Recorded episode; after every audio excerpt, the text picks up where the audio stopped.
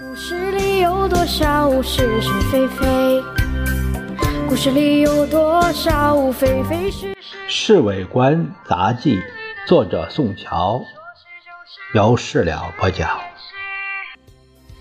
故事里的事，说不是就不是，是也不是。故事里的。为了完成战时设施，南京各机关这几天已经开始疏散眷属。最妙的是，疏散的最起劲儿的是各军事机关。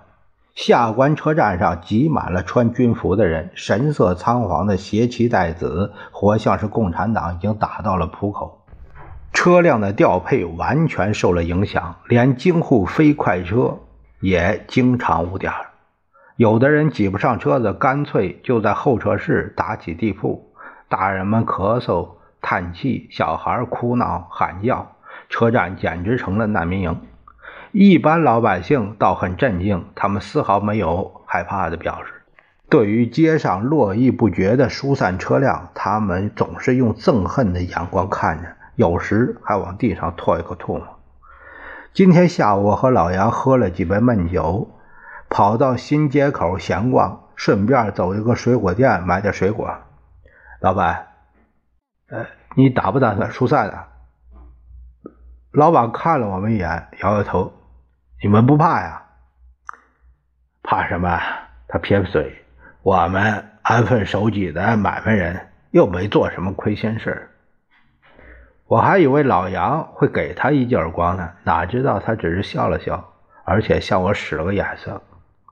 我们提了水果包走到街上去，老杨对我说：“听见没有，小陈这老板的话代表的是一般老百姓的看法。再说的透彻点就是我们这个政府失尽了人心。那这种情形，先生晓不晓得呀？你别以为先生整天闹糊里糊涂的，其实他的耳报神可多着呢。”不说别的，你知道他手里杀死多少人？他最近没下命令枪毙人呢，何必他下命令？军统、中统每天要干掉多少人？那还不是全全是先生的意思啊！老杨，这话留留神呐。从前不是一句老话吗？路上说话，草里有人。有人怎么样？谁惹得起我们呢？老杨指着自己的鼻子，大概有几分醉意了。回到官邸后，大门口忽然看见魏果的车子了。报上不是说他在徐州前线作战吗？我问老杨：“徐州大差不多了，否则他不会撤回来的。”说这话，魏国正好由里面出来，穿着全套美式的军装。我们两人向他敬了个礼，他笑嘻的说：“到台湾去，现在就到。”还没等我们答话，他已经吹着口哨跳上车子开走了。我心里暗想：他这装甲兵团司令倒好，哪安全往哪跑。